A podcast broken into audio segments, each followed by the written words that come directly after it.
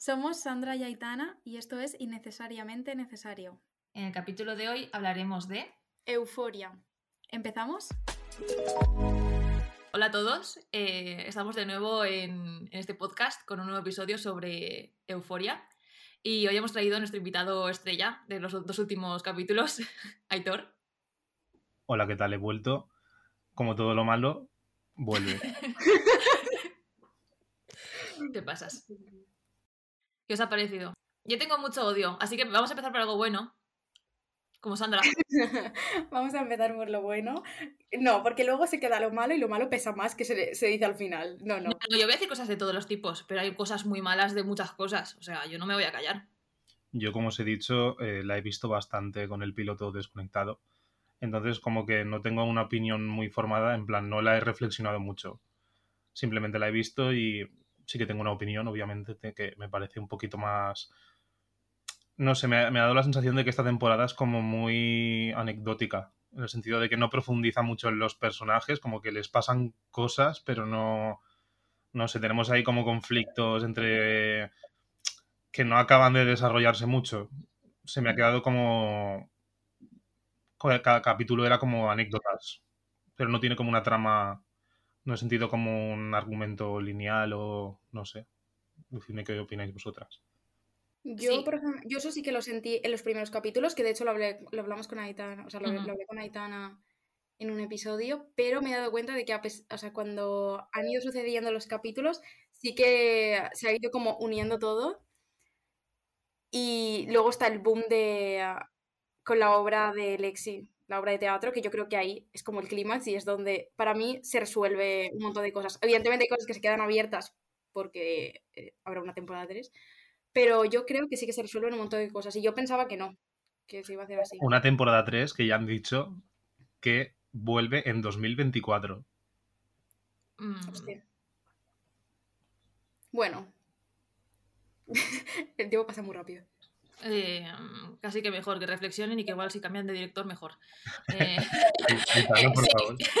sí, Si, cambia- si cambian de director, Euforia no va a tener no va a tener el mismo sentido y no se va, no va a ser igual. Euforia no tiene el mismo sentido que la primera temporada. Euforia esta temporada ha sido eh, lo que le ha sido de apoyo al director ver porque estaba cachondo y ya está. Eran tetas de la rubia. Bueno, luego, luego, hablaremos, luego hablaremos de eso porque sí que es verdad que salió unas declaraciones de la actriz de, de Ma- Casey, ¿es? Ujú. Siempre me lío entre Casey y Maddie, los nombres.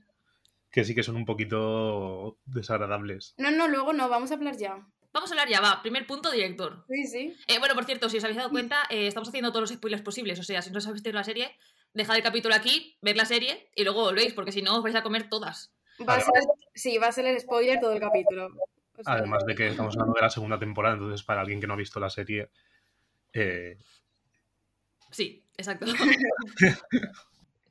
bueno, director, estoy enfadada. Estoy enfadada porque sé que en esta temporada eh, ha hecho muchas malas decisiones. O sea, digo el director, en concreto el director, no digo la gente de, de equipo, ni de dirección de arte, ni de nada de eso. Eso yo lo creo que está muy bien hecho.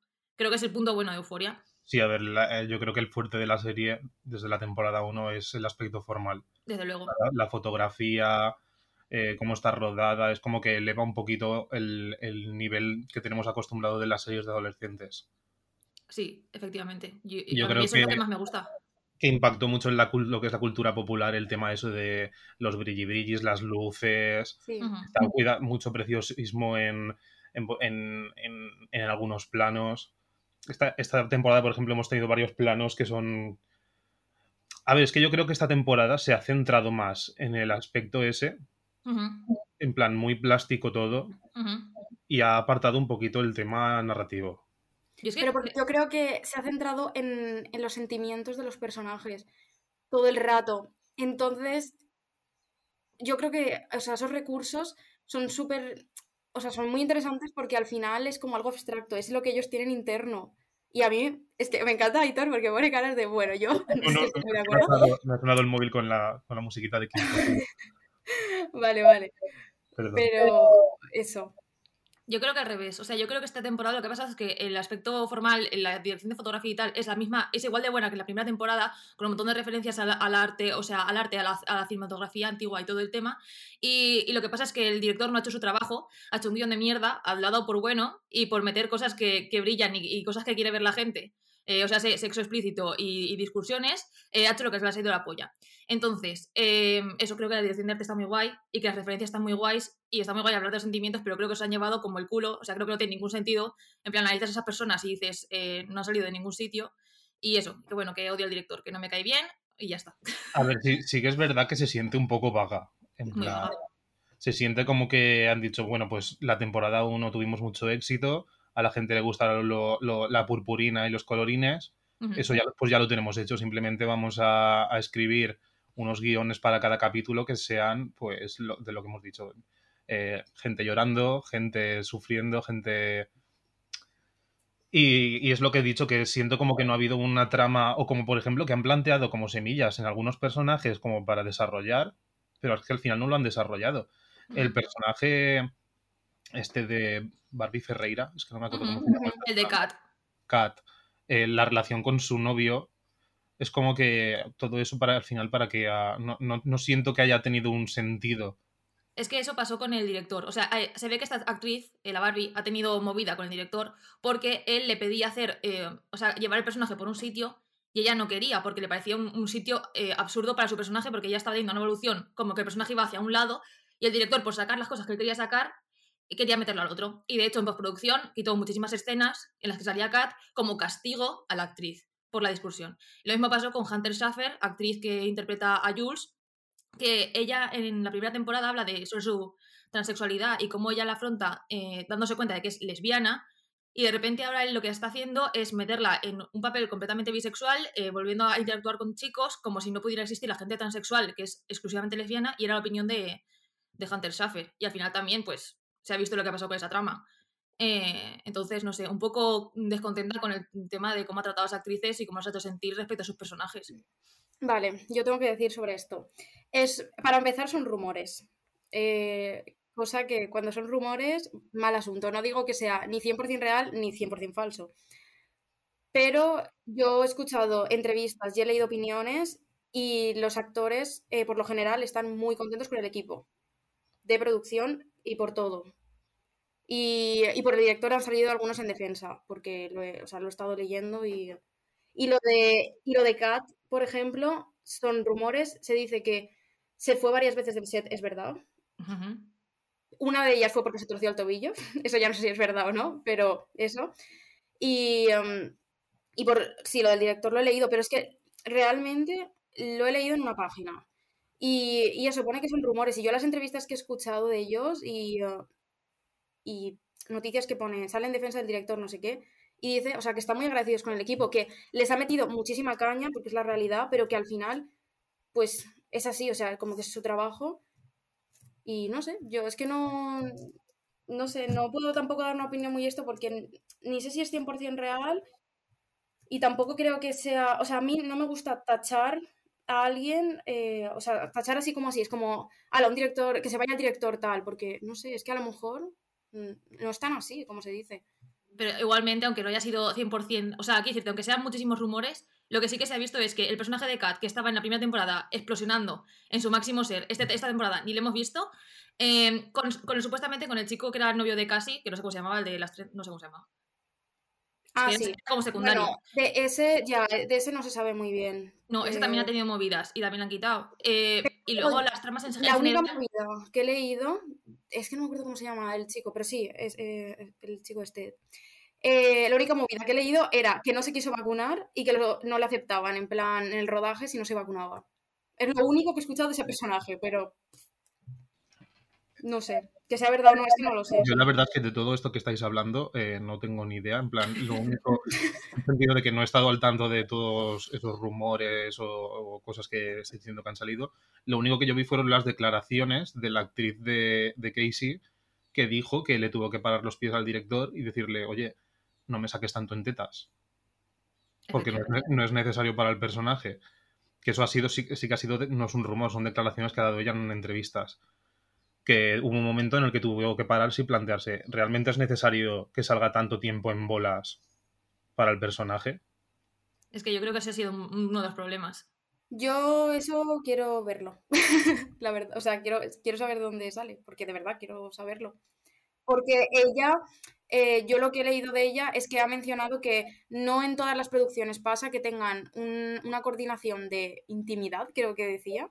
Sí, suelen haber, ahora están saliendo mucho en las series y tal, como que hay como una preparadora, un preparador. Sí, que hay una preparadora, eso no todas lo tienen, y ella, precisamente Casey, decía que Euphoria sí, y que, y ella, o sea, noticia, no sé si es verdad, yo solo digo lo que leo, que ella decía que llegaba hasta donde ella quería. Plan, que, y que no había problema, ¿sabes? Yo sí que había visto lo de que había dicho que quería recortar escenas de que no, no tenía sentido, solamente porque serían tetas. No sé. Pero al final es que ese morbo está en todos los lados.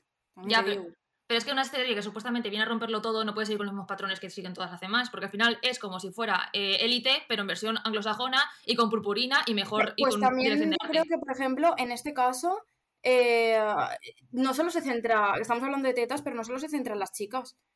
Yo voy a hablar de eso, pero, yo creo que es diferente.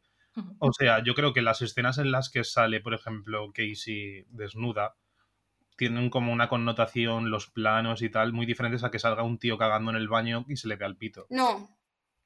no me Ya, pero no, no. salen pollas muy explícitas y en, en temas sexuales. Yo hace poco estaba viendo las, la primera temporada con Maca otra vez y, um, y, es que hasta ella me dijo, una amiga, hasta ella me dijo, he acabado saturada de tanta polla. Yo, ¿Es, yo es verdad que llevaba un contador, o sea, yo cada, semana que me ponía un capítulo, yo eh, por Twitter ponía, vamos a ponernos el capítulo de Euforia, eh, abro contador de pitos. y terminaba el capítulo y decía dos pitos por capítulo, tres pitos por capítulo. Yo creo que no es, un, no es el caso de cosificación de la mujer ni nada de eso, es que los hombres también. Pero están enfocándolas desde la perspectiva masculina del, erotismo masculino sobre las tetas. O sea, yo creo que todo el rato está esa visión. O sea, creo que es el punto que le gusta a la gente, pero creo que es una visión que está claramente mm, cosificada. O sea, quiero decir, está dentro de nosotros, no es algo que podamos dejar de ver. Sí, pero yo creo que se hace de forma consciente en Euforia precisamente, porque al principio, cuando empiezan a hablar del porno y todo eso, se dice. O sea, me refiero, no lo, lo dicen, lo hacen de forma consciente, como sabiendo que Efectivamente, a eso me refiero. Todo, que haya, todo el mundo que haya visto porno ha visto que no sé qué, tal, y te dice cómo se trata a la mujer, cómo no sé qué, en plan te lo explica. Entonces yo creo que sea, sí, se hace así, pero es que se es consciente de cómo se está haciendo, en plan... Sí, ese es mi problema, o sea, a eso me refiero justamente, a que estamos otra vez poniendo, eh, o sea, me refiero, quiero decirte, ¿es una serie de adolescentes súper real porque trata drogas y sexo? Vale, pero al final acaba siendo... Eh, bueno, súper real. No, esa me refiero, que no, acaba siendo real, acaba siendo literalmente es élite. O sea, eh, es, con gente más guapa y con gente más. no sé, pero eso mismo. Yo creo que no tiene nada que ver, porque en élite sí que es como que. Eh, solo ves qué está pasando con los personajes, a ver, cómo, qué va a pasar con este y con el otro y no sé qué. Y en Euforia también, pero se busca más eh, lo que es el. lo que lleva interiormente cada uno. No es tan. tan superficial. Mm, no sé, no, no sé, no sabría. A ver, yo creo que Euforia trata cosas más, más serias y más. Es como mejor que. No, digo que sea mejor que Elite porque es una, serie yankee y bla, bla, bla y tal, sino porque también, yo que sé, Elite es un poco más superficial. Sí, sí, eso, tío. estoy de acuerdo, pero me refiero al tratamiento del sexo. Te, meten asesinatos y cosas. A ver, no he visto, no sé, solo vi la temporada 1 de Elite.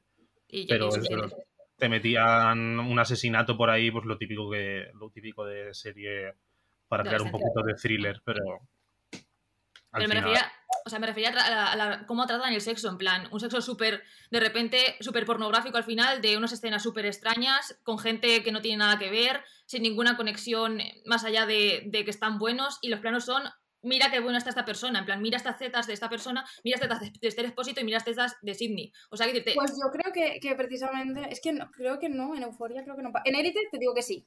También tengo que decir una cosa, que cuando sale un pito, normalmente son prótesis. No salen desnudos de verdad. Lo vemos mucho, por ejemplo, en el personaje de Cal. Cuando se saca la chorra y empieza a mear y todo, todo eso obviamente no es verdad. Ya. Ya, pero luego salen otras que yo creo que sí. A ver, sale, el actor desnudo. Sí, pero eh, lleva prótesis. Suelen, poner- suelen llevar prótesis. No sé, es que ya tanto. no sé. Eh, y quería decir otra cosa. Claro, eso, lo que habéis dicho antes de la realidad y la ficción. Yo, por ejemplo, en ese aspecto sí que me he hecho reflexionar. O sea, no me he hecho reflexionar, sino que lo veo como. Me ha hecho pensar en plan, si Euforia me parece como real o me parece ficticio. ¿Vosotros qué pensáis? A ver, a mí me parece ficticio en el sentido de que la vida, la vida en el instituto no es así. O sea, yo. es- me parece como una forma de, de llevar al límite el concepto de adolescentes, fiesta, alcohol, drogas, que obviamente sí que existirán esos casos, pero no es todo el mundo, ¿sabes? Yo en el instituto estaba jugando a cosas infantiles, ¿sabes? Y no. Y la mayoría éramos así. Obviamente, Sí, pues sí. había gente que hacía cosas, pero éramos niños. Y aquí es como que todo es, pues, como la ruta del bacalao. Sí, pero yo creo que eso sí que pasa. Lo que no pasa es que sea todo a la vez. Evidentemente, te- o sea, todos los protagonistas tienen algo mm, llevado a- al extremo, pero yo creo que sí que pasa. Lo que pasa que se dan casos particulares, pero hay gente, o sea, lo que se ve en Euforia le ha pasado a gente. ¿Qué pasa? Que al meterlo todo junto, tantos personajes a la vez, en una misma serie, se ve muy caótico, se ve muy llevado al extremo, porque es verdad, y se ve todo, y, y parece como ficticio, pero bueno, y ficticio también por los recursos que usa, porque al final también se busca eso un poco. Pero yo creo que desde ese punto de vista, en cuanto a adolescentes y tal, yo creo que sí que es, sí que es muy, um, es bastante real, a ver, realista, mm, que yo creo que sí que pasa, y más, por ejemplo, eh, tipo Estados Unidos, Eso es lo que iba a decir. eso, sí. Que a lo mejor es una cultura allí. Bueno, cultura, ellos no tienen ninguna cultura. Pero me refiero, me- me refiero que como que tienen más normalizado o a lo mejor tienen un mayor acceso la- al tema de las drogas. No sé, yo creo que, el- por ejemplo, el tema de Rust a, mí me gusta mucho, cómo se visibiliza el tema de el Sí. proceso de desintoxicación, eh, con las relaciones familiares, las relaciones de amistad. Eh, todo eso a mí sí que me gusta mucho de la serie. Pues tengo que decir que por lo de Ru, eh, justamente el director se siente muy identificado con Ru, o sea, quería, por eso la pone como un poco protagonista, que, que al final son todos, pero Ru es un poco la que lleva el esto y además es la narradora. El director dice que quería, que ha pasado por eso, sabe lo que es lo de las drogas y tal, y ha querido reflejarlo un poco en, en Ru. ¿Veis? Pero, por ejemplo, eso es lo que me refería con que han plantado semillitas y que luego no han desarrollado. Todo el tema de la señora esta traficante, que parecía Ujú. como que iba a hacer algo chungo. Es como que se ha quedado todo a medias. De acuerdo. Han- han ido plantando semillitas de mm, va a pasar algo gordo, que al final, bueno, al final pasa algo gordo, pero no tiene nada que ver con lo que te han estado planteando desde el principio de la Sí. temporada. Y, y, y se queda en nada. No sé si es que en un futuro tienen pensado desarrollarlo, pero me parecería raro. Sí, lo de la mujer sí que hemos, o sea, coincidimos porque además lo he hablado con más gente y también me ha dicho lo mismo. Que además parece que, o sea, cuando Ru va a verla es como la va a matar, ¿sabes? O la va Claro. a traficar con sus órganos. Sí, sí. Y, y realmente no. Eh, luego ya se despierta en sitio, bueno, no sé. Y es verdad que se escapa de su casa, se despierta y se va por la ventana y tal.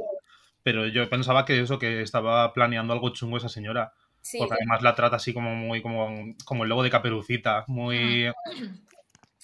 con cariño, pero con ese, o sea, sí, con toda la maldad detrás. Parece que es una persona chunga a la que la gente le tiene miedo. Al final yo creo que esa, esa trama que estaba, que estaba como en sospecha o que sí o que no, que era sobre el, la traf- el tráfico de personas, que esta mujer eh, sustenta el, el o sea, el tráfico de drogas con el tráfico de personas, en plan con gente prostituida, etcétera, etcétera. Eh, y creo que no lo deja muy explícito, pero también creo que justamente que eh, hicieran a Ruth despertarse súper mareada, en plan súper confusa, y con la habitación cerrada y todo el, el misterio, creo, creo que es para resolverlo en la temporada 3 y creo que puede tener que ver con el tema que sí que se, se, como que se inicia. Ahora sí, también es verdad que digo, ¿para qué metes esa semilla tan...? Sí, es para la ¿Te, temporada refieres- 3. te refieres a que en esa noche ha pasado algo turbio? Sí. Yo también, yo, yo lo pensé.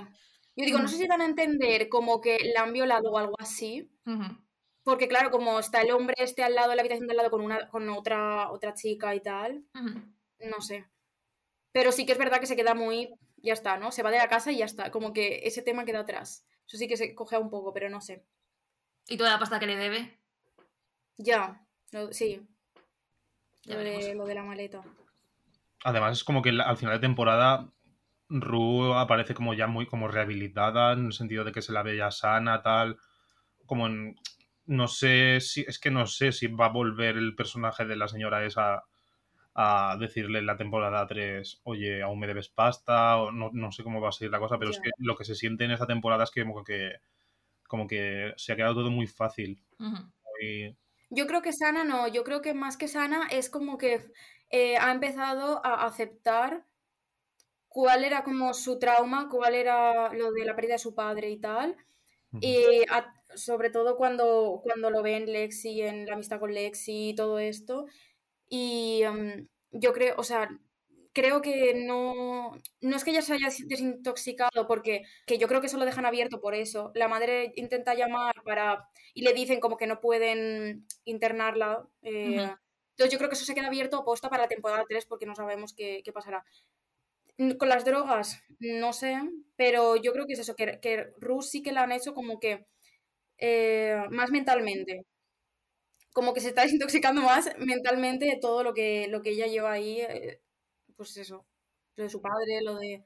con lo de con lo de que sale sana no me refería exactamente o precisamente a que era desintoxicado simplemente me refiero a que por ejemplo eh, es una serie que, que tiene una, una estética muy muy muy intencionada y vemos a Zendaya caracterizada muy diferente al final de la temporada.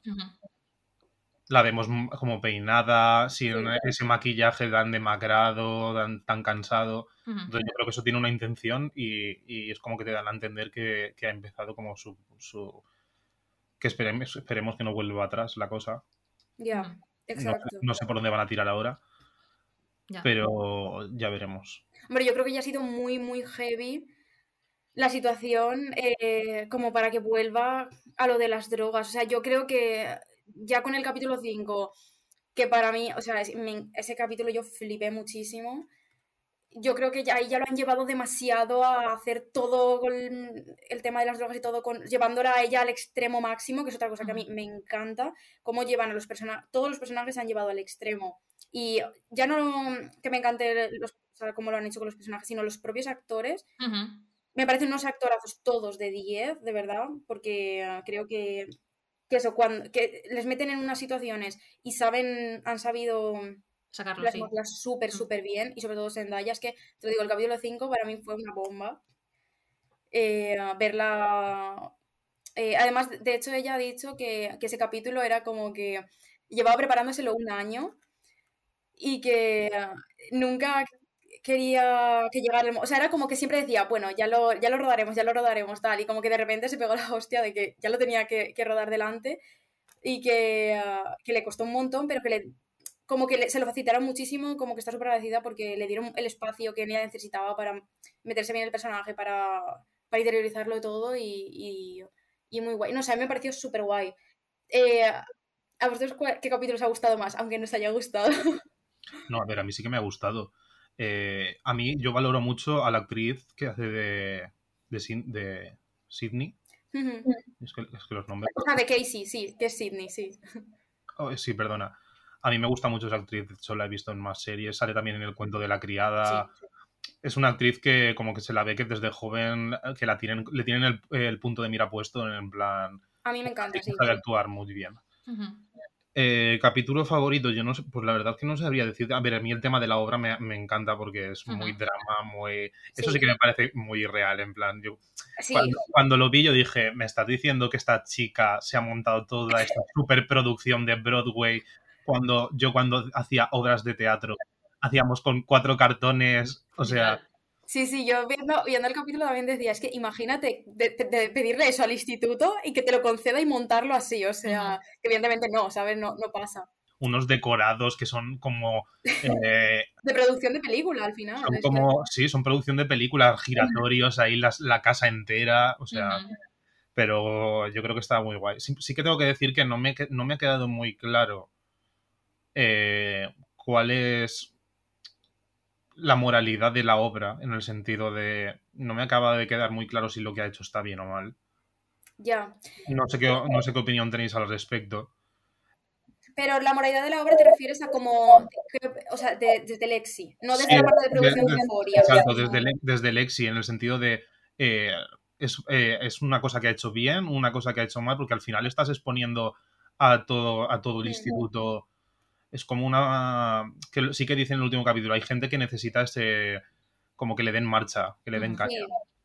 Mira, a mí me encanta. Una, otra cosa que me encanta es que los personajes te hace pensar si son buenas personas o malas personas. Eso sí, son complejos. Te lleva como, ay, no quiero que le pase esto, pero a la vez lo odio porque no sé qué, a la vez no está actuando bien, a la vez se porta fatal con estas personas, pero. Y así. Y, y, con.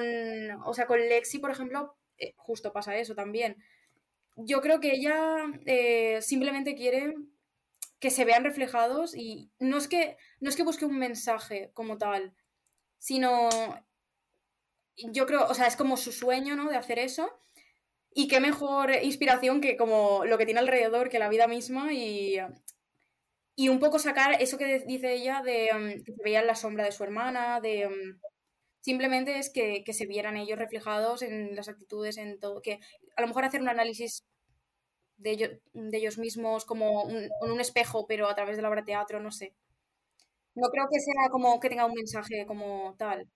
A ver, sí que es verdad que está muy ficcionado, muy ficcionado, obviamente, porque es una serie y al final es lo que llama la atención. Pero sí que es verdad que, ha hecho esa chica en la obra. ha contado la vida de, los de su alrededor y luego los ha caracterizado, ha buscado a dobles y los ha caracterizado igual. Sí. Yo creo que desde. Perdón. No, no. Sigue, sigue, sigue tú. Eso, que creo que desde Euforia, desde la producción, lo que se ha buscado con eso es como Lexi al final era como la niña buena que estaba apartada de todo, que ni tomaba drogas, ni follaba con mucha gente, ni nada, no tenía drama. Entonces yo creo que han cogido el trauma, que es el de no ser importante, y esta es como su actitud mala, o sea, esta es su, forma mala de expresar su sentimiento malo, ha sido a través de la obra. Luego... Em, pero, por ejemplo, ¿visteis cómo, cómo trataba, por ejemplo, a su equipo? Sí. Pero por eso, porque yo creo que ya, o sea, su, su obra para ella es como que es donde puede ella mm, expresarse máximamente. Entonces yo creo que ahí ya se deja llevar y es como, ya es la Lexi que ella quiere. O sea, es como, ya puedes ser como ella quiere ser o como, o como es y en realidad no, lo, no ha podido sacarlo, no sé. Y Aitana, ¿no crees, no crees que en, en esa parte de Lexi, tú que le tienes tanto amor al director, eh, se, ha, se ha querido reflejar él?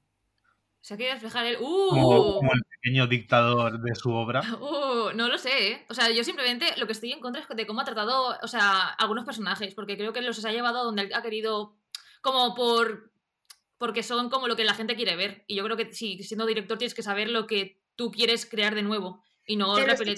es que eso se hace siempre. Ya, pero es que eso te estoy diciendo, que tienes que romper el, el, de esto, si no, ¿qué más te da? Sí, sí, sí, pero me refiero que me refiero que es como una crítica que en realidad, si nos ponemos así, es como que las series al final van un montón a donde el espectador quiere también. Y, o no. Es, un, es un fallo bastante habitual. Eh, suele pasar mucho que una serie sale, tiene algo novedoso, tiene algo innovador, lo rompe y de repente se convierte en algo más mediocre. A eso Porque... Sí, pero yo, por ejemplo, creo que Euforia, eh, aunque pase, no es el caso de la gente no se queda con eso. Hay series que sí que dices, ay, es que qué típico, ¿no? Y ya sabes lo que le va a pasar. Dices, esto es lo típico que al final se va a resolver así. Y yo creo que, aunque en Euforia pase o, no, eh, da igual, es como que la gente yo creo que no se queda con eso. La gente está flipando más con lo que está viendo, con, con a lo mejor eso, el tema más cinematográfico, el tema de la de la fotografía, el tema de, o si no eres tan de meterte en aspectos técnicos, de lo que estás viendo en los personajes, en la trama, tal, no, no creo que la gente se quede con eso. Bueno, volviendo a lo de Lexi. Porque voy a seguir defendiendo lo mismo y tú también, o sea que tampoco vamos a llegar a ningún punto nuevo. Yo, iba a derivar en otra cosa, así que. deriva, deriva, deriva. Deriva y, concluimos con eso. Eh, nada, que yo iba a decir que a mí me ha molestado muchísimo eh, que una relación tan compleja como la de Jules y Rue haya derivado en típico triángulo amoroso que han metido al Elliot este entre medio que no pinta nada. No pinta nada, gracias.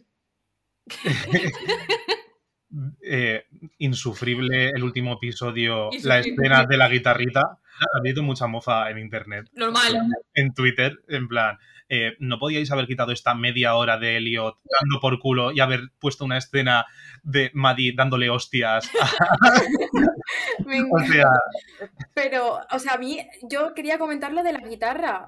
¿Qué, qué es eso? O sea, es una- es una- pero espérate que es que ha salido que hoy salía la canción completa Sí. compuesta por Labyrinth y Zendaya. Y, yo, y, yo- y yo puse un tuit ayer o antes de ayer que ponía, eh, es que no hemos sufrido ya suficiente. O sea, Ya. ¿Me estás, me estás diciendo que hay, me estás diciendo que hay una versión extendida de esto? sí, sí, sí, sí. Yo, yo no- de verdad que eso sí que no lo entendí nada. Digo, ¿pero qué es esto? Un- dos minutos, tres minutos de episodio. Y, y seguía la él cantando y encima no ponía subtítulos abajo y era como que. o sea, no sé, al menos con los subtítulos para que la gente por lo menos lo esté leyendo, yo qué sé.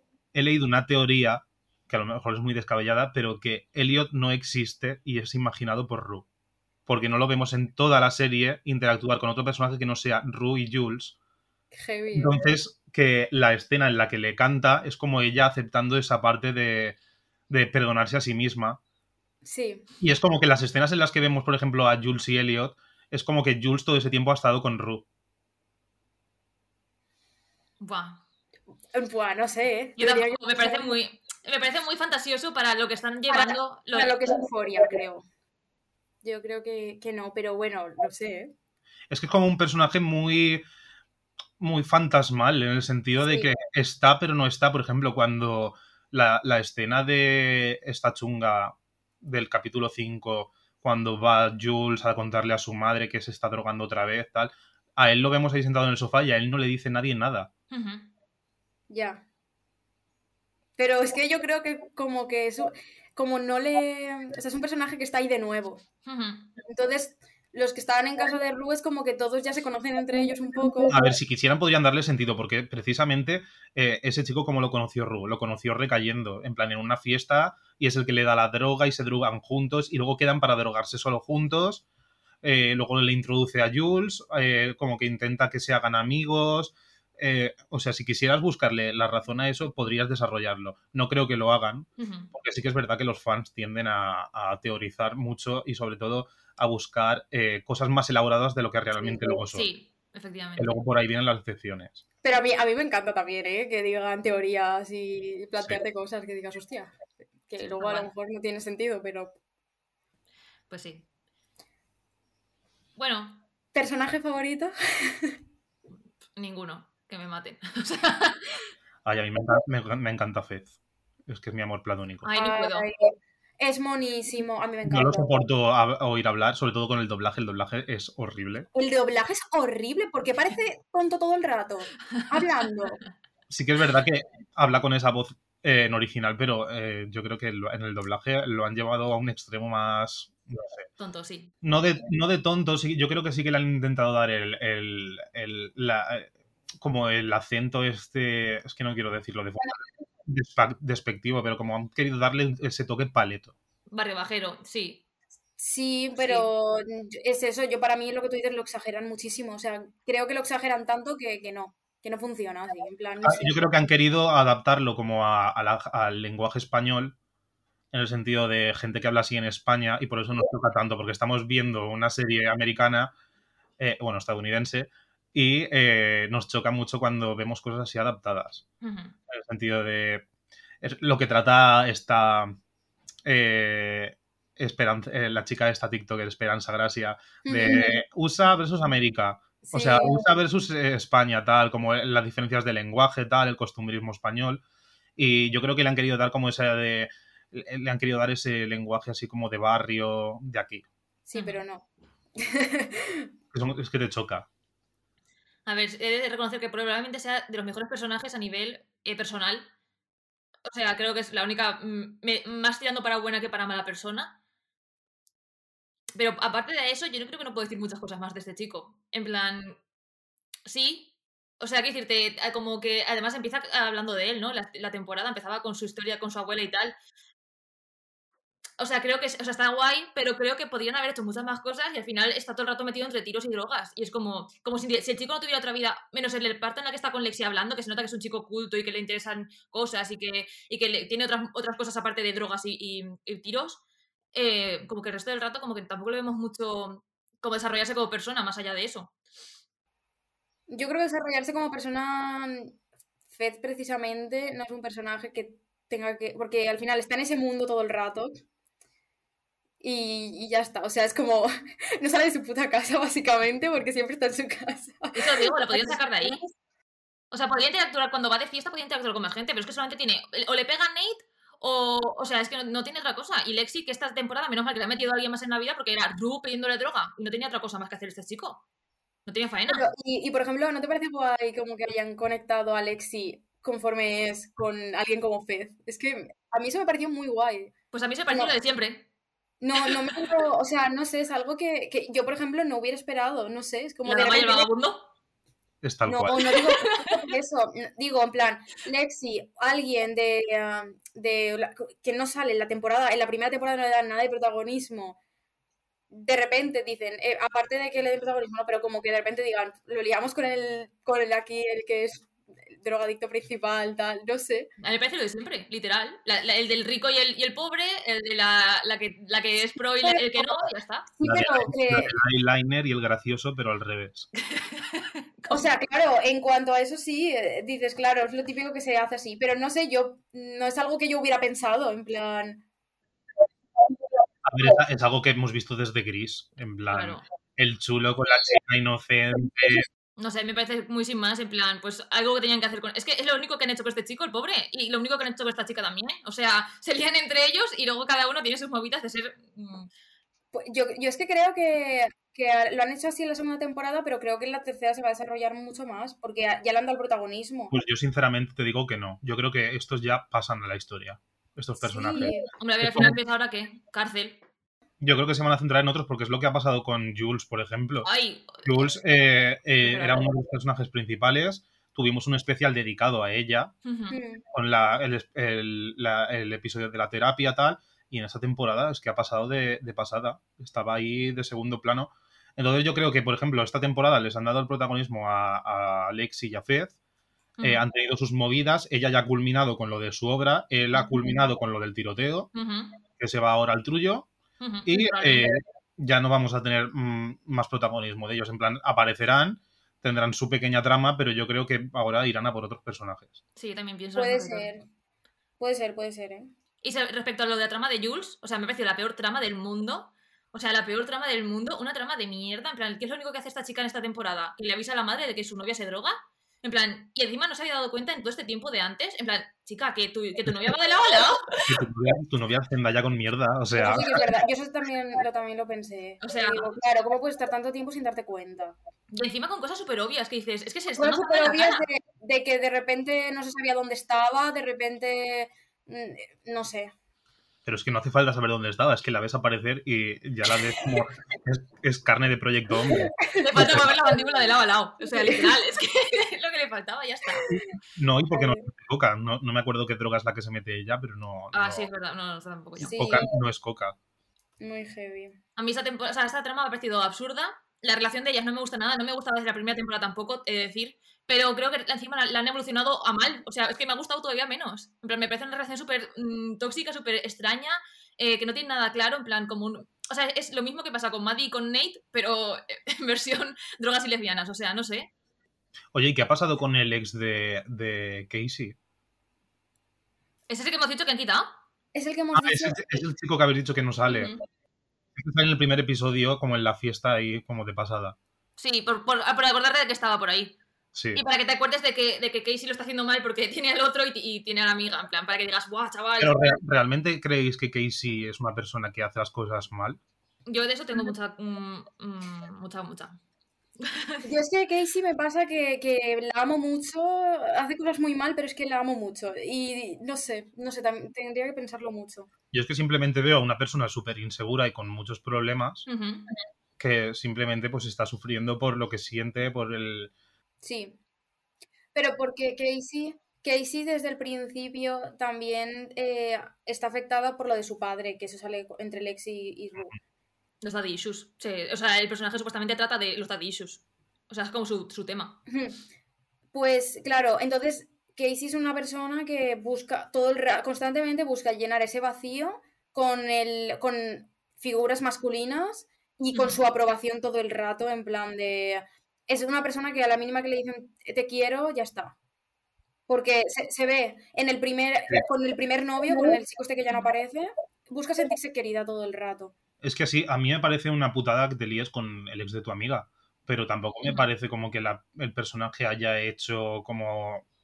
No sé, sí que quiere, pues eso, quiere dar esa, esa imagen de, de- de frialdad y tal, que luego es todo lo contrario a lo que es. Pero yo sí que he visto como mucho hate, en plan, pues muchos memes de que vaya ya Maddie y le mete una paliza, tal, es lo que queremos ver, tal, no sé qué. Y yo al final tampoco lo veo un personaje como que se merezca todo ese odio. No. O, por ejemplo, el castigo que le ha dado su hermana Ujú. con lo de la obra. Ostras, es que yo creo que, mira, algo de la obra que para mí se pasa muchísimo es cuando mete al final lo del caballito este de la feria. De acuerdo.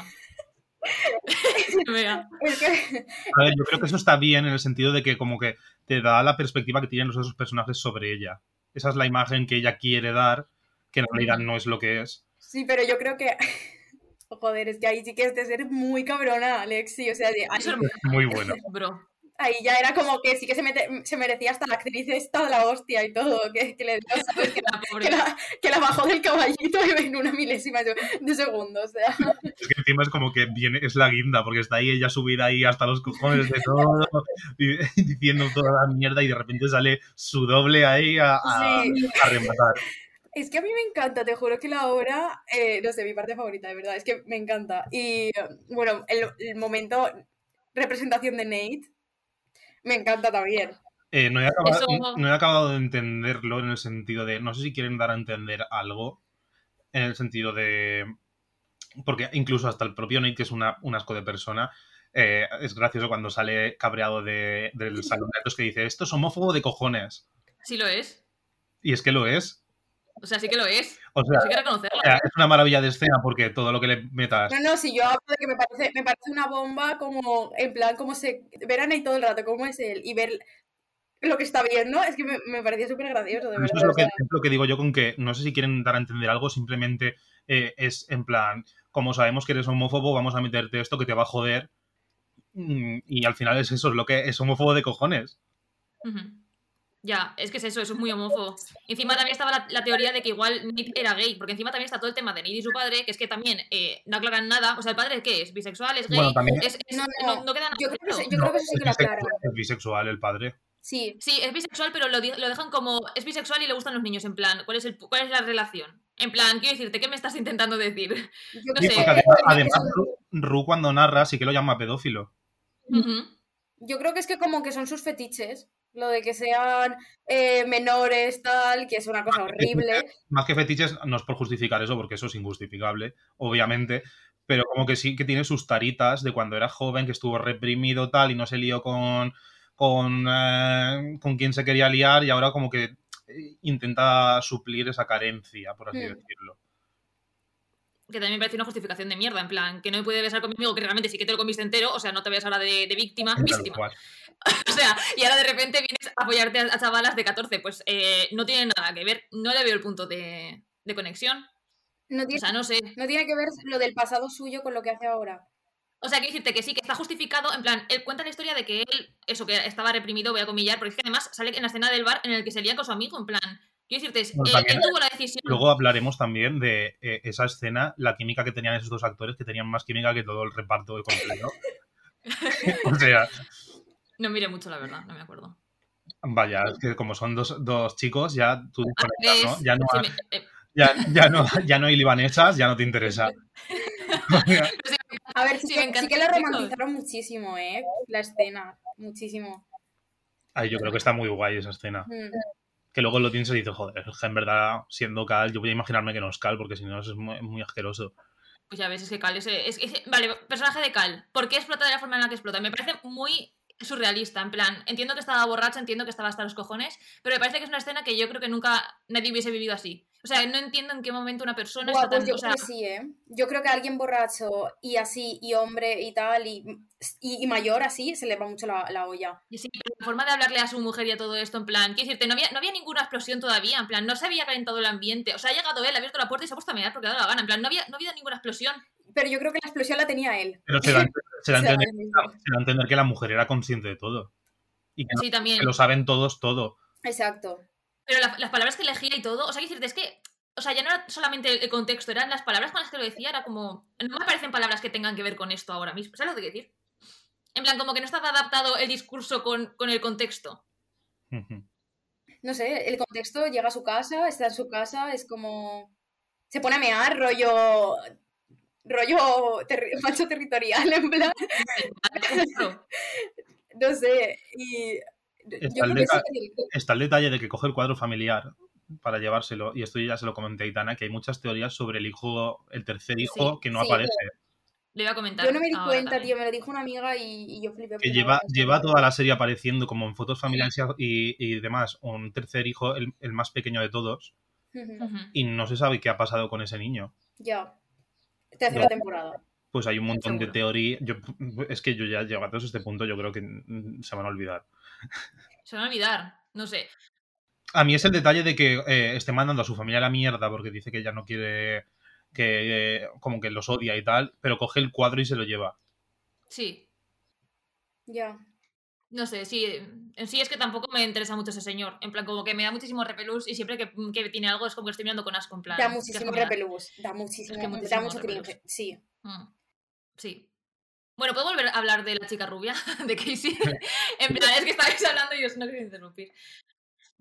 Eh, lo que me ha parecido es que la chica es claramente eh, daddy issues y problemas y tal, y luego de, la- de repente la forma en la que actúa con algunas cosas, véase con Nate cuando está sola y le dice que si pensaba que Maddie estaba loca y estaba más.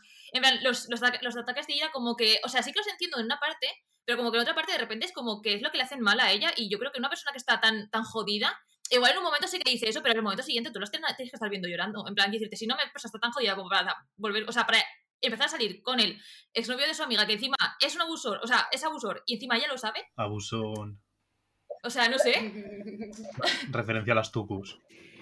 ni idea de lo que es eso. Y luego también la última escena en la que, bueno, la última escena no, la que sale antes de entrar al escenario, que le hacen una comparación con el dinosaurio este. Escucha, es de mis momentos favoritos cuando se pone ella en la puerta. Modo fusión entre Carrie y el resplandor. El dinosaurio de Jurassic Park en la Sí, eso. Me encanta. Y cuando entra ella, o sea, me parece genial, de verdad, ese momento. Me pareció una flipada de olla, en plan, yo dije, esta chica no me parece lógico como que, o sea, como muy dual, muy extremo. Pero a mí, sí que, a mí sí que me parece realista porque yo soy así. Yo soy así de, buah, se va a enterar este lo que le voy a decir. Me, pasa, por ejemplo, también en los trabajos, digo, le, le voy a decir al jefe que estoy hasta los cojones de esto, tal, Pero lo haces. no sé qué, y luego yo, hola, eh, tal.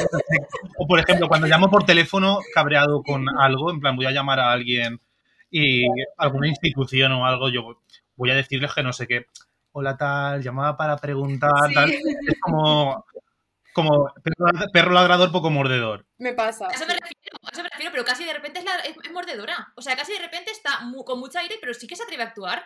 Entonces yo tampoco entiendo psicológicamente ese personaje del todo. Hombre, es el lo están exponiendo delante de todo el instituto con los padres, con todo ahí, y se están burlando de ella. Entonces, es como que ella también, aparte de su situación personal, que ya la lleva al límite, es como, yo creo que eso sí que es su, su forma de estallar. Pues Yo creo que, es- que lo llevan muy al límite. Y luego, eh, bueno, aparte de la hostia de, de Maddie contra la pared, me hizo mucha gracia, de verdad. Es que Maddie también me parece la bomba. vi, vi un tweet que era buenísimo, que era la- el clip ese, de cuando la Sí, sí. estampa contra la pared, y decía, bueno, chicas, hoy eh, apartamos la militancia del feminismo porque tenemos que disfrutar de este momento. Literal. Es que, es que, a ver, es buenísimo. Que luego se meten en el baño y mola mucho porque es como el sitio donde siempre se han visto todas y que vuelvan a reencontrarse como todas ahí otra vez y, y ya parece que sea como un poco... Ha pasado el pico, ¿no? Y están todas ahí, rollo... Y que además Maddie le dice lo de esto solo, pues esto es solo el principio. ¿Qué, qué le dice, le dice Casey? Nate me- lo peor es que Nate me acaba de dejar antes de antes de, que, de subirme al escenario, ¿no? Algo así. Y dice, pues esto solo es, es el principio, tal.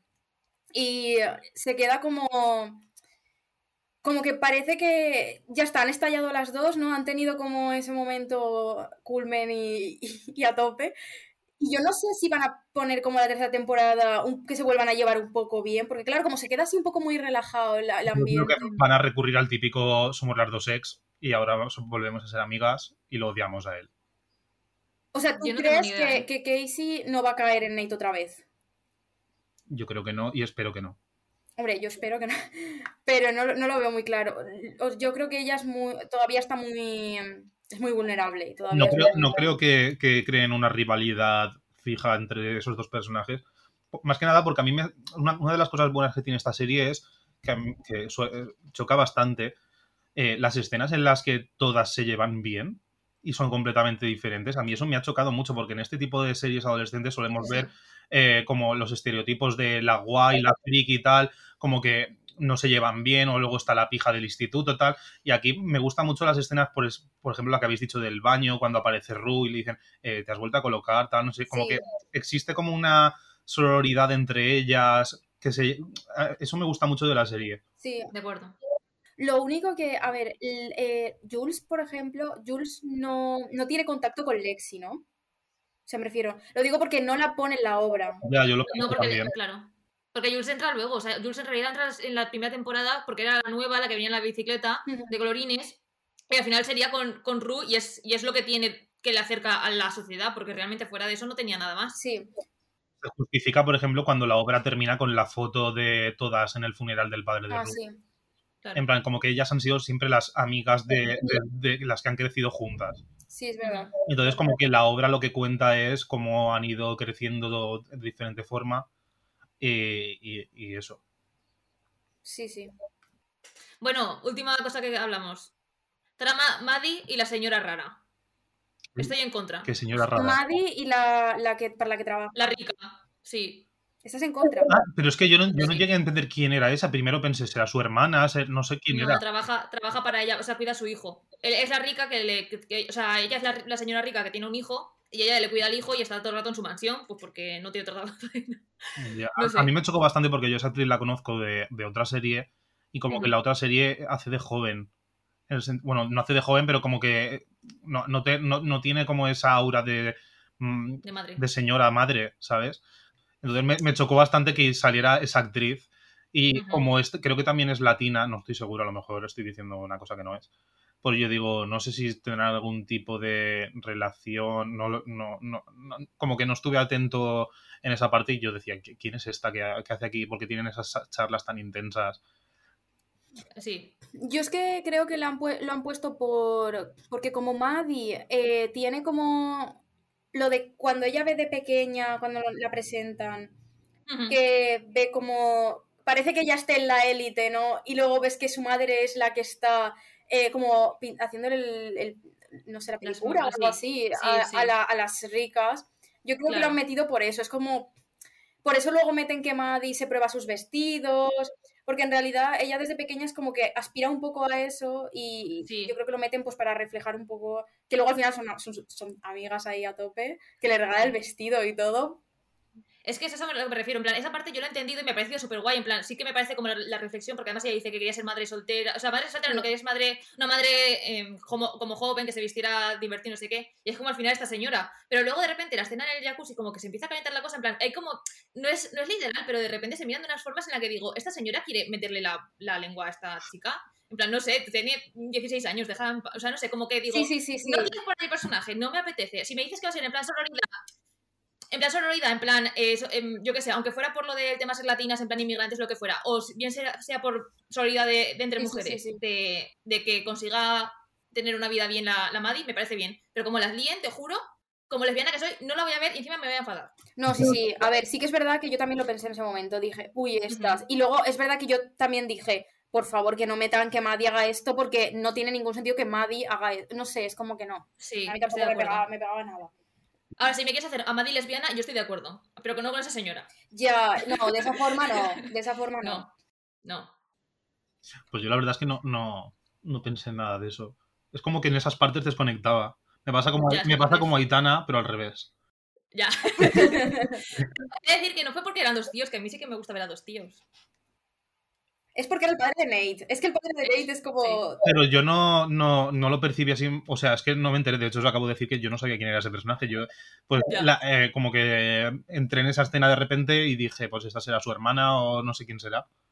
No me había ni enterado de, de- de que era su jefa ni nada. O sea, Eh, paréntesis, Maddie, la actriz, que tiene 31 años. sí, lo iba a O decir. sea, eh, porque es más joven que yo esa mujer. ¿Cómo, cómo se llama? espera, espera, ¿qué? Maddie, la actriz, que tiene 31 Tiene años. 31 años. Sí, Dicen, o sea, es que estaba como un poco confuso porque en cada sitio pone una cosa, pero supuestamente 31 años. Y es más joven que yo, esa señora tiene menos arrugas que yo en la cara. Pero, Esa que- señora- pero parece súper pequeña, en plan. ah, No sé, Sí. ah, tipo, a ver, tampoco adolescente, adolescente, pero no sé. Sí, sí, pues eso. Yo estuve un poco en shock. Ostras. Ya está. yo es que aún estoy Mm. con el síndrome de que soy un niño. Entonces, cuando veo estas series, aunque veo a personajes que son más jóvenes que yo, como que yo los veo desde una perspectiva como que son mayores que yo. En plan, no he superado aún esa fase. Yo, ya, pues, yo los veo como de nuestra edad, en plan, y luego pienso y digo, coño, que están en el instituto, ¿sabes? Yo he acabado la carrera ya. Pues yo no, yo los veo lejanos, pero a la misma vez digo, es que yo sí que estaba ahí. O sea, yo sí que he estado, yo sí que he estado en medio de, de gente que se lía con gente y de fiestas y de gente que ofrece drogas. Yo no. No he tomado, pero sí que me han ofrecido. Eh, Y, lo, y por ejemplo, eh, lo de generación Z, ¿no creéis que lo han representado súper bien?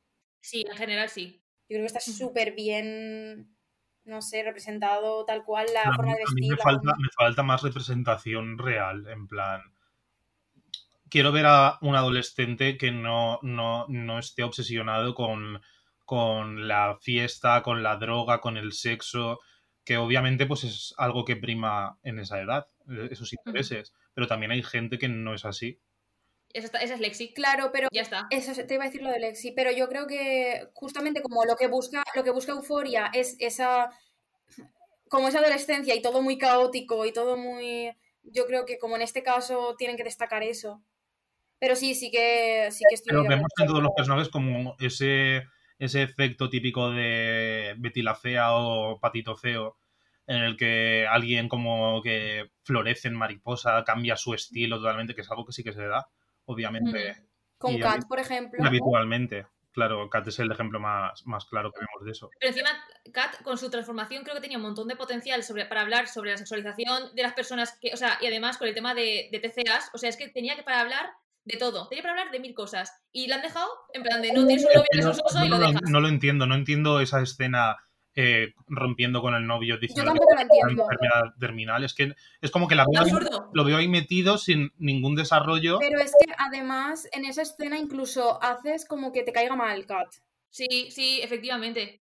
Y, y yo creo que en la primera temporada era un personaje súper querido porque además la gente hablaba mucho de Kat. Yo A mí es que, a ver, entiendo esa parte de empoderamiento de, de, de una persona, una persona no normativa, que ese, ese como, como poderío sexual y tal, pero sí que como que la notaba que no me caía bien. O sea, la veía una persona como que no quería tratar bien a los demás, no sé. Es que es eso, yo creo que tenía muchísimas cosas de las que poder hablar y la han dejado en segundo plano. Y encima eso es lo que te digo, la conversación esa con el novio me pareció de, de- de dejarla como de loca. O sea, lo mismo que, me, que pienso cuando veo las escenas de, de Casey. A veces digo, la han exagerado tanto que me parece como una persona que está fuera de sí. Pero es que no lo veo, no le veo sentido, porque, a ver, sí que es verdad que eh, al principio de la temporada y eso sí que como que no se la notaba contenta con su novio en el sentido sexual, que fantaseaba con el tío este vikingo y tal, pero ya está, esa es la justificación para luego meterme esa escena. Luego la, la escena con los padres, como que conocía a los padres de él y eh, no sé, no, no acabo de entender mucho todo. eso. Sí. Pero al final es por, e- por lo de que ah, si ha pasado algo o si, si- Solo con que si ella no ha querido llevar su personaje a donde, él- donde lo iban a llevar, pues ya está. Es que contra eso... Ya, no, no quiero meter más. ¿Qué dices? Bueno, Que, que, que a lo mejor eh, decimos, es que, que han hecho con Kat, pero es que si, si ella no quería ir por el otro lado y tampoco querían llevarla por, eh, por, ¿sabes? por otro camino, pues ya está. O sea, lo que ha habido pues es esto. ya, Es una pena, sí, es una pena. es una pena. Bueno, Pero vaya, no sé, tercera temporada ya veremos. Porque como... O sea, no tendría ningún sentido que hicieran una tercera temporada con Kat igual. O sea, es que no tendría ningún Ya. sentido. Así, no sé. También te digo que no, no creo que tenga mucho recorrido más la serie, en el sentido de que si la próxima temporada ya va a salir en 2024, ¿Cuánto tiempo van a estar en el instituto esas personas? 45 Es años. que yo no sé, claro, ¿en qué años, o sea, en qué curso están? No lo sé. Indeterminado. Yo supuestamente el último, ¿no? Esta es otra O- cosa que, pero hace que ya- la hace ya dos, o serie sea. lo que hace también un poco es como que ocurra todo súper rápido. O sea, no sabes, no sabes cuándo han pasado seis meses, eh, un curso, eh, de repente es Nochevieja, de repente... Yo espero que no les dé por estirar, eh, estirar mucho el chicle. eh, Como por ejemplo pasó con física o química, que luego empe- empezaron a renovar. Bueno, en skins creo- Ay, no he visto skins, pero creo- tengo entendido que también pasa. Que hay diferentes generaciones que van introduciendo actores, luego dejan alguno como que repite curso para enlazar un poquito, pero se van yendo Claro. actores y van entrando nuevos. Yo creo que, yo espero que no les dé mucho por estirar el eso, porque al final Euforia ha sido Ru. Siempre la, la protagonista ha sido Ru, es la narradora, tal. Entonces, eh, yo creo que que tenga éxito y quieran estirarlo por, por el impacto cultural que ha tenido la estética y demás, pero con otros personajes y que se convierta en algo más plano. ¿Ves? Eso es algo que, que sí que estoy de acuerdo, que se hace siempre y me parece un rollo. En plan, eso es como, tío, dejad ya de Ujú. alargar simplemente porque ha sido un bombazo la serie. Eso es algo que yo a veces no me gusta nada. Y, y con Euforia, yo creo que se ha confirmado la cuarta también temporada. Para 2030, supongo, porque Claro, o sea, lo digo por eso, porque ya no sé, no sé. Una tercera, pues bueno, hay cosas que se quedan abiertas, sí. Pero no sé, no sé. Yo tampoco soy partidaria de cuatro temporadas porque es el bombo de Euforia, Euforia, Euforia. eh, yo lo vería raro, más que nada, porque no es una típica serie a la carta que te sale cada año una temporada. Es como que tardan mucho en hacerla. De hecho, hemos tenido una pandemia entre medias, pero eh, salió ya hace dos o tres años la primera temporada y entre medios solo hemos tenido dos capítulos especiales.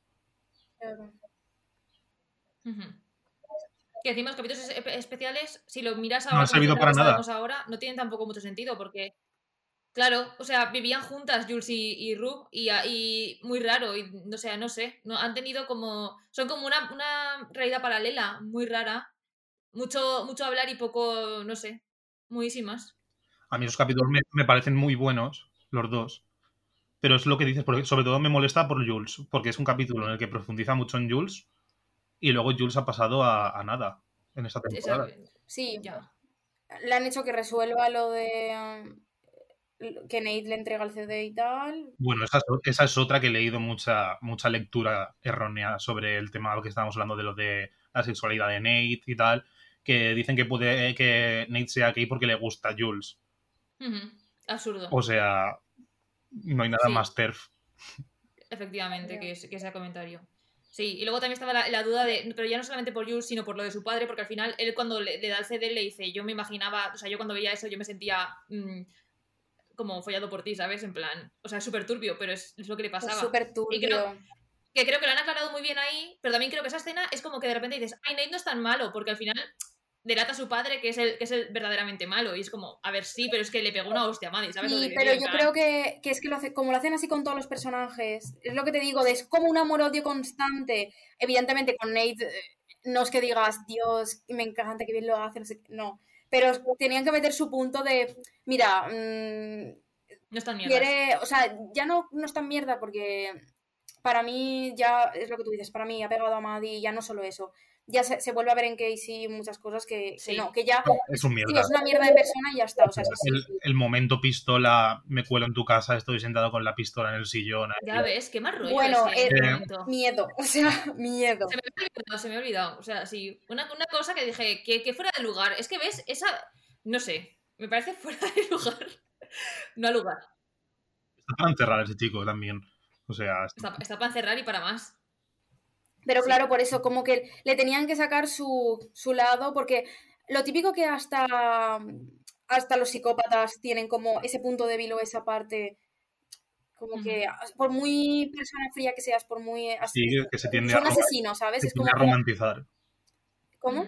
Que se tiende mucho a romantizar o a justificar. Entonces tenían que sacarlo de alguna manera y al final pues con lo de su padre, porque es como el, tra- el trauma que tiene él. Pues sí.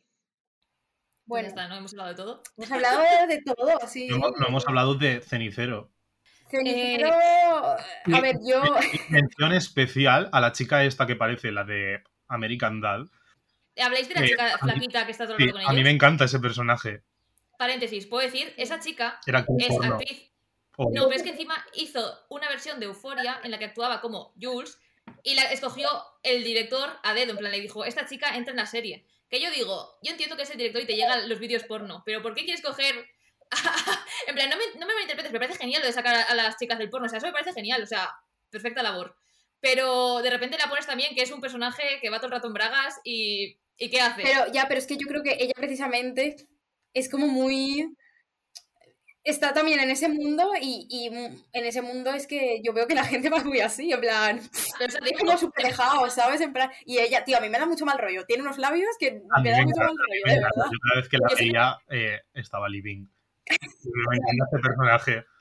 yo decía, Bajal, o sea, He vuelto zorras.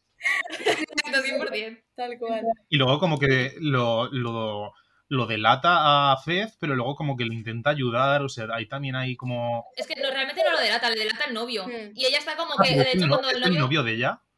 Sí, es novio. O sea, yo, yo me acuerdo que salía en la lluvia y tal, que se veían las cámaras de seguridad y, y como que le, le metía en casa y tal, pero no... no Es el exnovio, sí. o algo así. O sea, no el Y- exnovio, no, el novio, claro.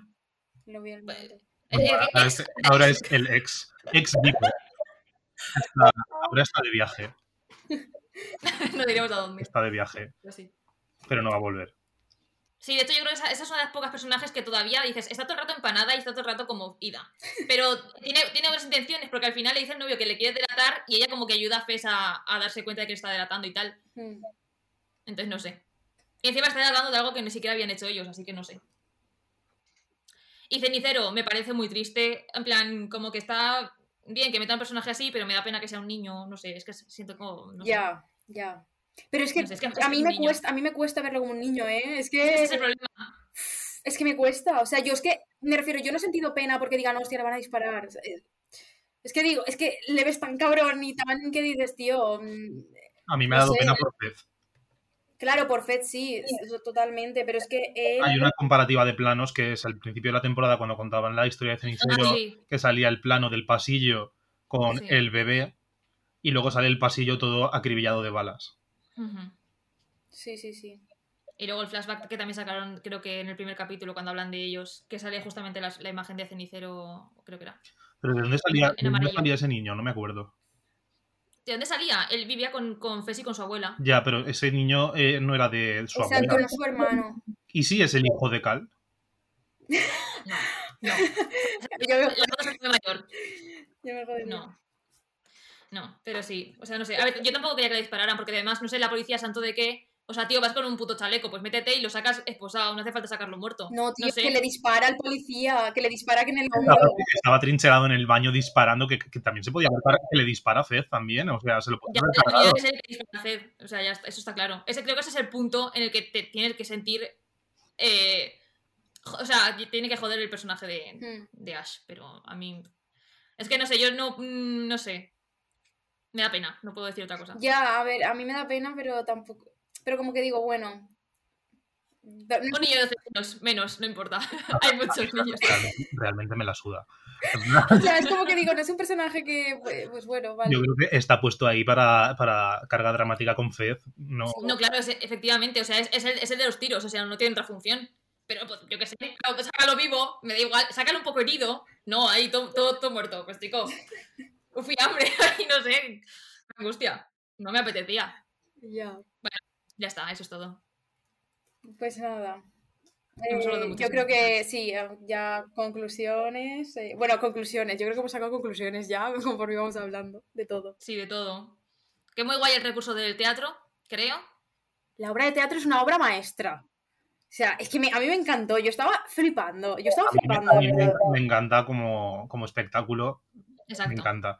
Además, creo que también está todo lo que es el tema. eh, el tema formal también está muy bien, que cuando empieza el episodio con el cartel de apertura, como si fuera una película antigua, como si fuera lo que el viento se llevó.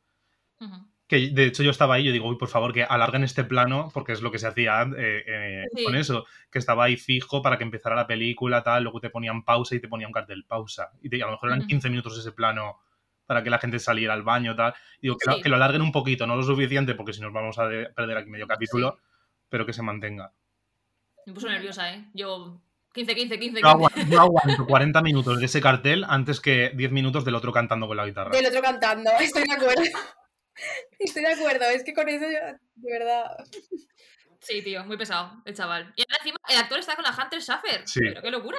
Que encima, por cierto, era el novio de su amiga. Realmente, espérate, espérate, la historia de Maddie Cassie es lo mismo que está pasando con la actriz, o sea, con Hunter Schaffer y con Elliot, y la amiga que era la ex de Elliot, que eran amigas las dos, y Jules ahora está con. O Jules, Hunter Schaffer ahora está con Elliot, que no sé cómo se llama. Elliot para los amigos, porque Están, no sé cómo se llama ese están. tipo. Ahora. Están, están. Hola, qué fuerte. A mí se me hace súper raro pensar que, que, que Ru estaba con Nate, o sea, uh, que Zendaya estaba con Nate, que no sé cómo se llama. Hostia, es verdad, a mí se me olvidaba, ¿eh? Sí. En el primer temporada. O sea, se me hace Sí. súper raro, de verdad, pensarlo, no sé. ¿Cómo se llama el novio de Zendaya? Decían que lo habían metido en, en el episodio del teatro que estaba de fondo. Tom Holland. Porque el chico dijo, ese, Tom Holland dijo que quería, Ese, o sea, que ese. quería salir. Perdona, Tom Holland, ¿eh? estamos hablando de Tom Holland. No soy hetero. no soy hetero, lo siento. Para mí me gustaba más. O sea, A, otro a mí a mí me gusta mucho esa relación porque es como que son los roles invertidos en el sentido de lo que no es lo típico, en plan es como el del Sí. soft, el, y el hecho de que ella sea más alta y eso, que a ver, eso obviamente... Pero ver las fotos de ellos dos y, ella ahí con el chándal y tal, y, y me, y me gusta que, haya, que, es- que haya como ese referente en Hollywood, entre comillas, de, de con- que no tengas esos estereotipos de un señor con chica Sí, o sea, a ver, a mí me parece bien, ¿eh? O sea, yo los veo muy contentos y me gusta mucho cuando los veo, pero que no sé cómo se llama ese chaval, en plan, hay 20 pimpollitos iguales, o sea, yo qué sé. Ese chaval, ese chaval, el nuevo Spider-Man, que bueno. Súper top ahora, joder, es que... Bueno, Eh, recomendaciones... eh, Vitor, que tiene cosas. Yo quiero recomendar todas las miniseries, porque yo soy mucho de miniseries, porque son como eh, series de las que no dependes de que la renueven, de que se vaya a la mierda, son como autoconclusivas. Eh, y quiero recomendar todas las que hace HBO con Nicole Kidman. O sea, cualquier, Sí. cualquier miniserie en la que salga Nicole Kidman de HBO la voy a ver. Y nada, me he visto también eh, en Netflix una, una miniserie también de que es de 2019, pero yo no la conocía, que se llama eh, Creedme. O sea, en inglés, en inglés se llama un- en inglés se llama Unbelievable, lo que pasa es que no, como que traducido sería increíble o, o no, no quedaría. Y es también de un hay un asesino, un violador en serie y la serie empieza con una chica que cuenta primero que ha sido violada, pero sufre la presión de los policías y del entorno como para decir te lo has inventado.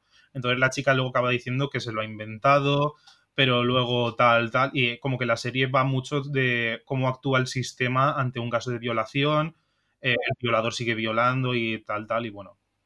Pues la veré porque sí que me ha aparecido varias veces y pues me parece muy guay. Y mm, en base a Euforia, Eh, ¿Te refieres a serie tipo adolescente? Yo es que realmente no soy muy fan de ese tipo de series. O sea, me empecé Elite y no la he seguido. yo Elite primera temporada sí, pero luego ya... Pero no soy del tipo, del tipo serie de... No, no me suelen llamar la atención ni engancharme. Rollo eh, Sex Education, Ah, sí, sí, calla. Sí, Sex Education está muy bien. viendo. The Fucking Wall, bueno, The Fucking Wall sí es de adolescentes, pero... Pero yo, por ejemplo, la se- eh, Sex Education sí que la recomendaría. me Education sí, yo también la, sí, la recomiendo. Además tiene personajes muy guays también y... y, y, eh, la de The End of the Fucking World, eh, yo no la he seguido, no, de hecho ni me acordaba de ella. Vi la primera temporada y estaba guay, pero no... no... Otra serie también muy, muy del estilo, que tampoco he seguido, por cierto, estoy aquí recomendando series que no he seguido. La de... ¿Cómo se llamaba esto? La de la... eh, la de la gente negra. Que tenía un podcast. Queridos blancos. ¿Cómo? Queridos blancos. Queridos, blancos. De Are White People, sí. Ah, pues no, no sé qué pensaba. No sé cuál es. ¿Está en Netflix? Creo que sí. Sí que está ahí, bastante buena. Sí. Además dirigida por una mujer y trata temas de, en plan, una mujer negra hablando de gente negra, o sea que perfecto. O sea, nada que de... Estaba muy bien. No, no vi la segunda temporada, pero la primera la recuerdo con mucho. He de decir que tiene un poco de, de plof al final, porque luego empiezan a meter cosas que son un poco ñe, y yo de hecho la última me la dejé a mitad porque dije, "Pff, hay algunos personajes que me están poniendo nerviosa. Entonces, no sé, igual le, le retomo por, por ver cómo acaba, pero me dejó un poco ñe la última ya. ¿eh? Pues sí, yo creo que hasta aquí, ¿no? Bien. Sí, hemos hablado de todo. Esperemos que os haya gustado. Que si no habéis visto Euforia, que lo veáis, sobre todo la segunda temporada, que comentéis, que nos deis vuestra opinión respecto a la serie y a lo que decimos nosotros. Efectivamente. Y bueno, semana que viene, eh, Día de la Mujer. Día de la Mujer. Importantísimo. Importantísimo. Estad atentos al episodio que grabemos. ¿Y a todos los demás? Y a todos los demás, sí, sí. Eh, nos vemos la semana que viene. Vale, adiós. Aitor, di algo. Bueno, espero que me traigáis para más episodios. Yo siempre dispuesto aquí de. Siempre dispuesto para charlar un poquito con vosotras. Y eh, nada. Suficiente activismo por hoy. Efectivamente. Adiós. Adiós.